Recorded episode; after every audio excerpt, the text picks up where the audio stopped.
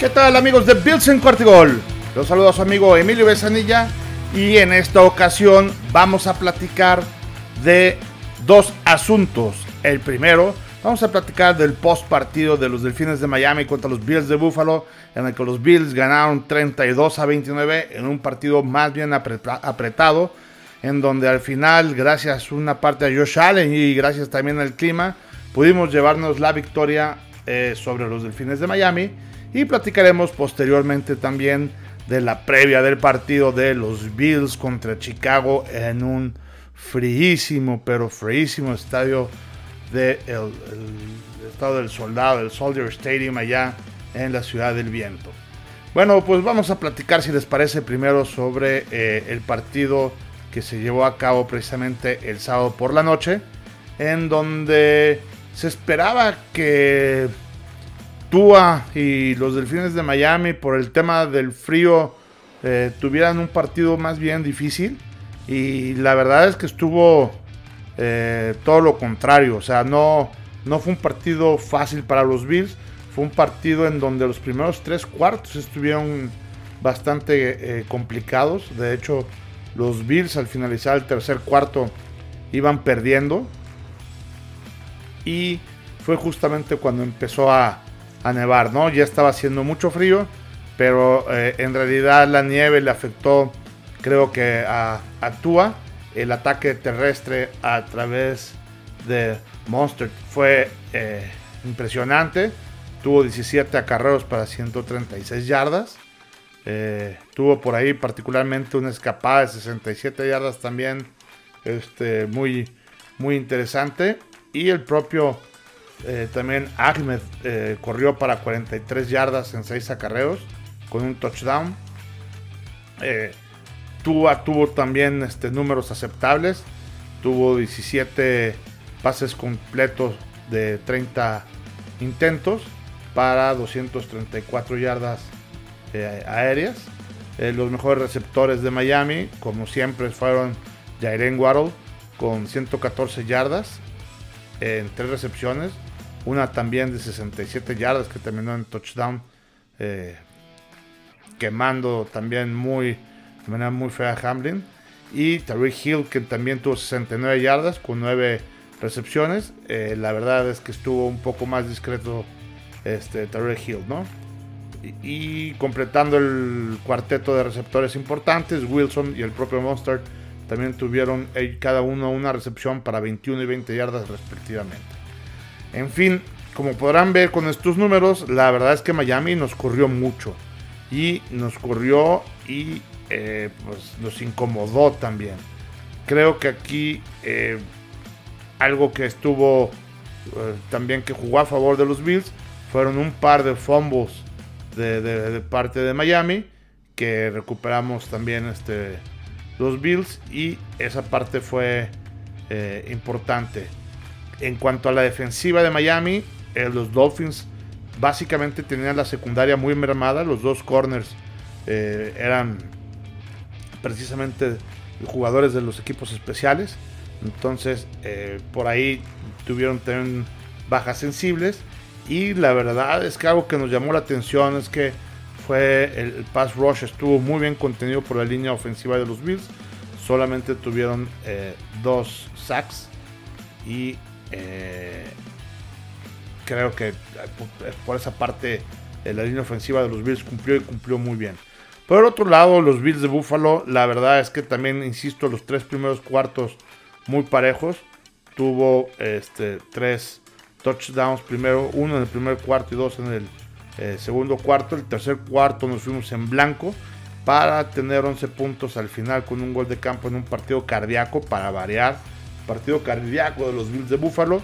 Josh Allen tuvo 25 pases completos de 40, de 40 intentos para 304 eh, yardas totales y tuvo 4 pases de touchdown. En cuanto a los corredores, ya lo hemos venido también eh, viendo semana por semana. Desafortunadamente, Josh Allen otra vez el líder corredor con 77 yardas y 10 acarreos. Le pegaron otra vez fuerte a Josh Allen sigue sin entender. En fin, yo no sé esta historia hasta cuándo se va a repetir. Ya vemos lo que le pasó a Lamar Jackson. Los Bills, como sabemos, dependemos mucho de nuestro quarterback de Josh Allen. Debemos de cuidarlo mucho más y no estar mandando este tipo de jugadas en donde el playbook viene diseñado para que corra, ¿no? Cuando de repente es una jugada rota que ya salió mal, que viene, se tiene que salir de la bolsa de protección y corre, lo entiendo y estoy totalmente de acuerdo que la haga.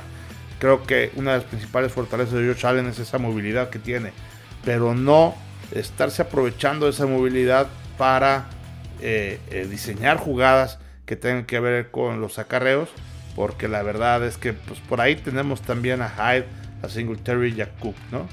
Eh, en este partido activamos a Cole Beasley, quien tuvo una sola recepción, este, una sola vez lo buscaron, esa vez que lo buscaron fue este, completo para 9 yardas. Entonces creo que bien Beasley, el público se le entregó cuando recibió el balón nuestro mejor receptor en esta ocasión fue Dawson Knox. Eh, la verdad es que también por la parte del clima, eh, los pases largos no fueron, no fueron la onda. Eh, Stephon Dix tuvo 5 recepciones para 60 yardas, pero Knox tuvo 6 recepciones para 98 yardas con un touchdown. Los otros dos touchdowns fueron para Hines, quien tuvo su primer touchdown por aire con los Bills de Buffalo.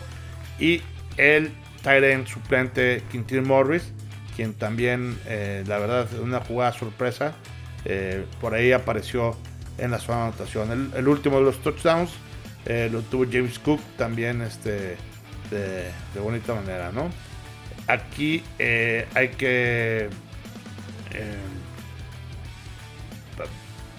creo que destacar la función que hizo en la parte de la defensiva, ya lo decíamos este, tanto Matt Milano, como siempre lo hemos dicho, como Tremaine Edmonds, fueron los líderes en, plaqueadas cada quien con 8.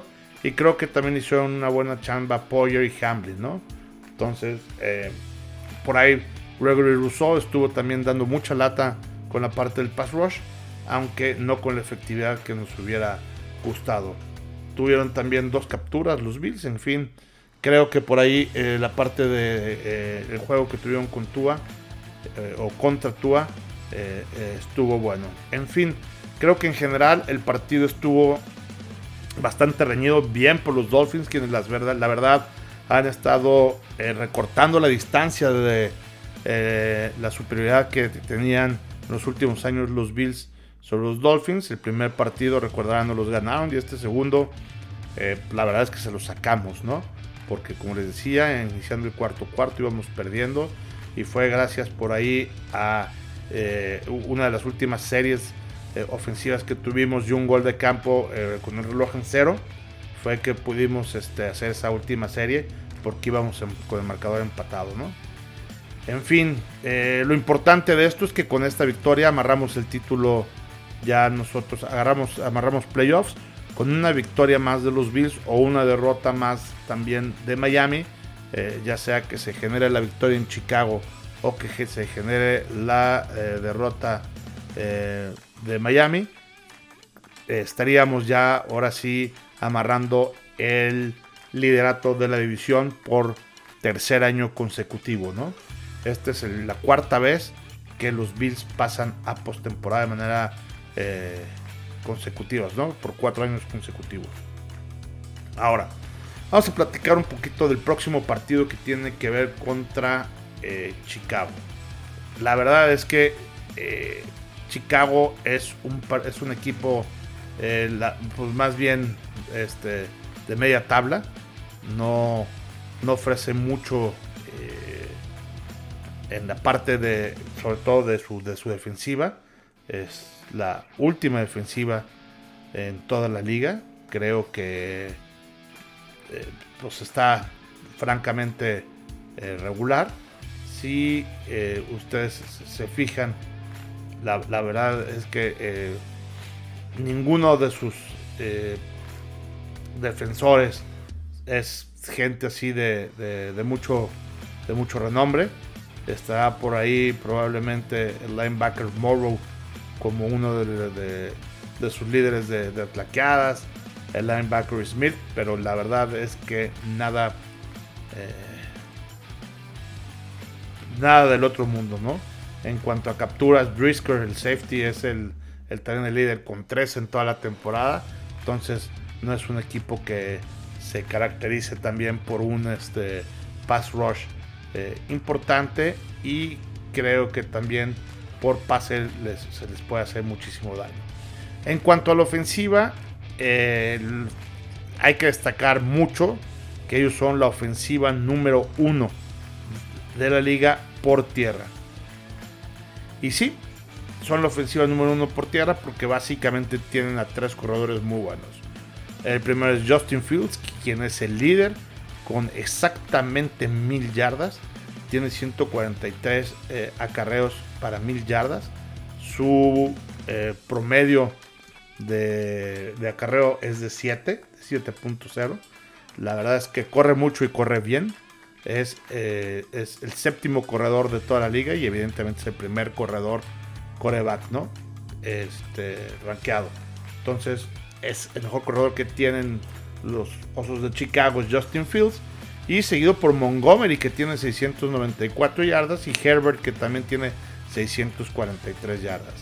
En total tienen 2.616 yardas totales por acarreo en los Osos de Chicago, lo cual es una bestialidad.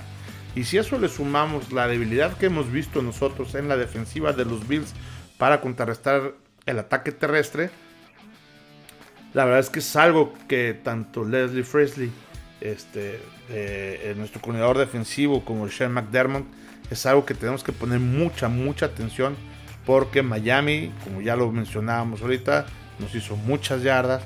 Eh, todos los los Jets nos han hecho muchas yardas, en fin, eh, cualquier equipo que me digan nos hace muchas yardas terrestres.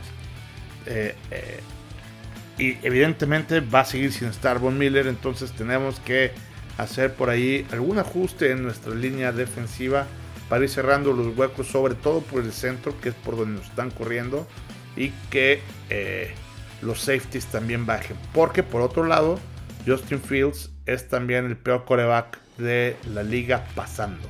Es el, este, el ataque aéreo de los Chicago Bears, es el último lugar, ¿no? de toda la liga. Entonces, ese es un tema que se tiene que poner mucha atención los Bills, cuidar esa línea defensiva para que podamos atacar el ataque, podamos defender el ataque terrestre de, los Bears. A pesar de esto que les comento, los Bills están rankeados en el sexto lugar eh, de toda la liga contra la carrera, permitiendo 106.1 yardas por partido.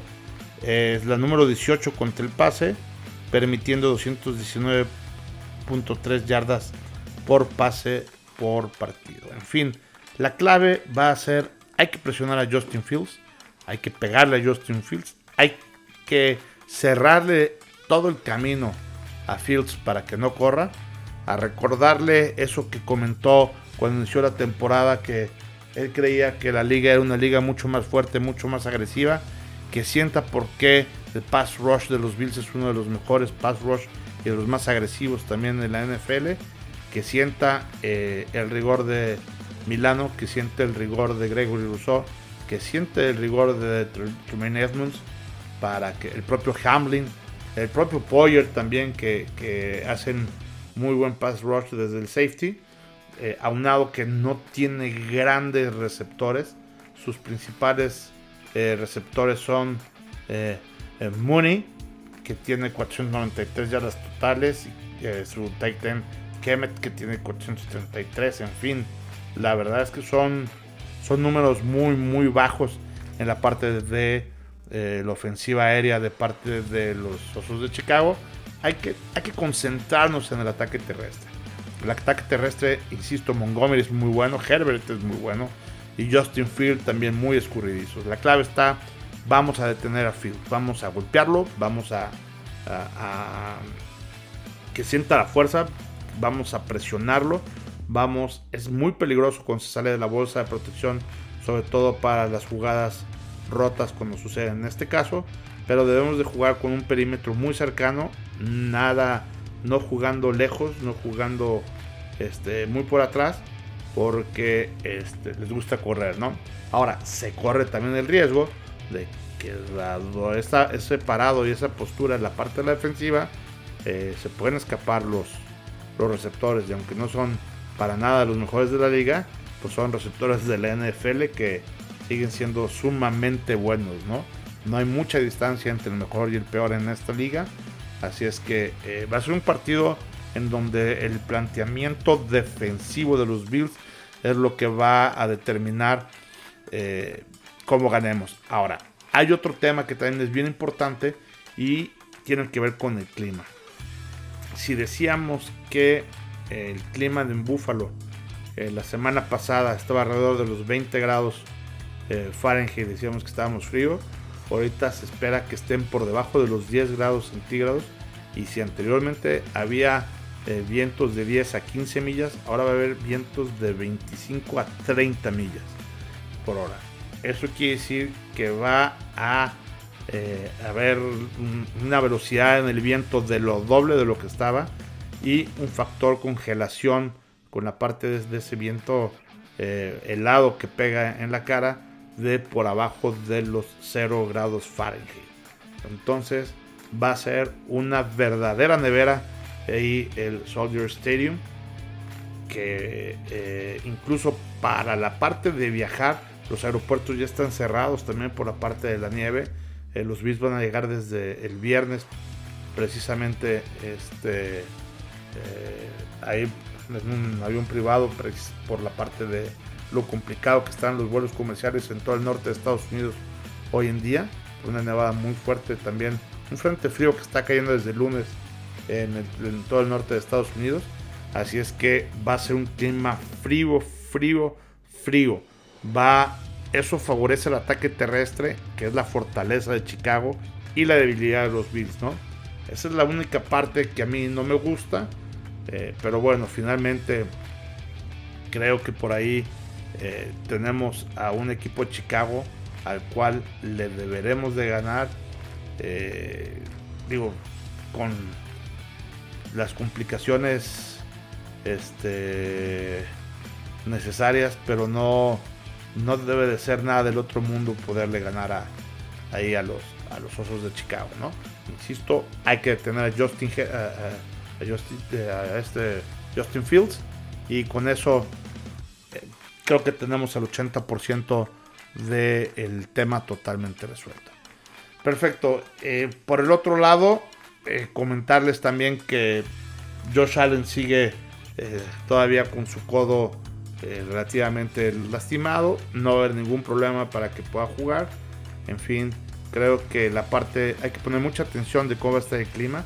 Van a jugar el día 24, el, sábado 24 de diciembre a las 12. O sea, esperemos que Santa Claus nos traiga por ahí un buen regalito de Navidad el mismo día 24 que ganen los Bills, que con esto amarremos el título divisional y vamos a ver también qué pasa, a estar muy atentos de qué es lo que va a pasar con los jefes de Kansas City, porque también eh, mucho depende de eso para ver este, nuestras propias aspiraciones, ¿no? Los jefes de Kansas City reciben a los eh, Seahawks de Seattle, entonces también va a estar interesante. Lo reciben precisamente el mismo sábado a la misma hora del partido de los Bills. Entonces creo que va a haber algunos juegos que, va a estar, que van a estar interesantes. Por otro lado, también creo que no debemos de perder atención el juego de Miami contra Green Bay. Eh, Green Bay viene ya enrachado. Creo que también es un partido eh, sumamente importante para las pretensiones de los propios Dolphins. Y creo que sí, ya Nueva Inglaterra en este partido contra los Bengalíes de Cincinnati le vamos con todo a Nueva Inglaterra para que pierda Cincinnati y de alguna manera se facilite el que seamos el número uno de la conferencia americana, ¿no? Entonces, eh, ya hoy todos los partidos tienen implicaciones en playoffs, todos los partidos, insisto, de la gente evidentemente que está calificando por eh, un lugar, ya es tan importante que los Bills ganen como que los jefes de Kansas City pierdan. Eh, eso nos da un poquito de ventaja, aunque acordémonos que de los tres partidos que quedan, si los tres los ganan los jefes y los tres los ganan los Bills, los Bills conservarían el número uno de la AFC por el criterio de desempate, que es cómo quedaron entre ellos, en donde ganaron los Bills de Buffalo. Perfecto, pues amigos de Cuartigol, yo me quiero despedir recordándoles las redes sociales en Twitter, arroba evesan y arroba, 4TA Gold Builds. los podcasts que nos escuchan regularmente, estamos en Bills en Cuartigol, ya sea en el iPodcast de Apple o en Spotify. Estamos también en YouTube, en el show del Búfalo Mojado, así nos pueden encontrar, en donde tenemos ahí en vivo todos los martes el Round Table y también eh, las cápsulas informativas en Instagram, en Facebook y en TikTok de la página oficial de Cuartigol. Perfecto, pues muchas gracias amigos por favor su atención. Se despide Emilio Besanilla aquí en Cuartigol, donde la NFL no termina y nosotros tampoco. Go Bills!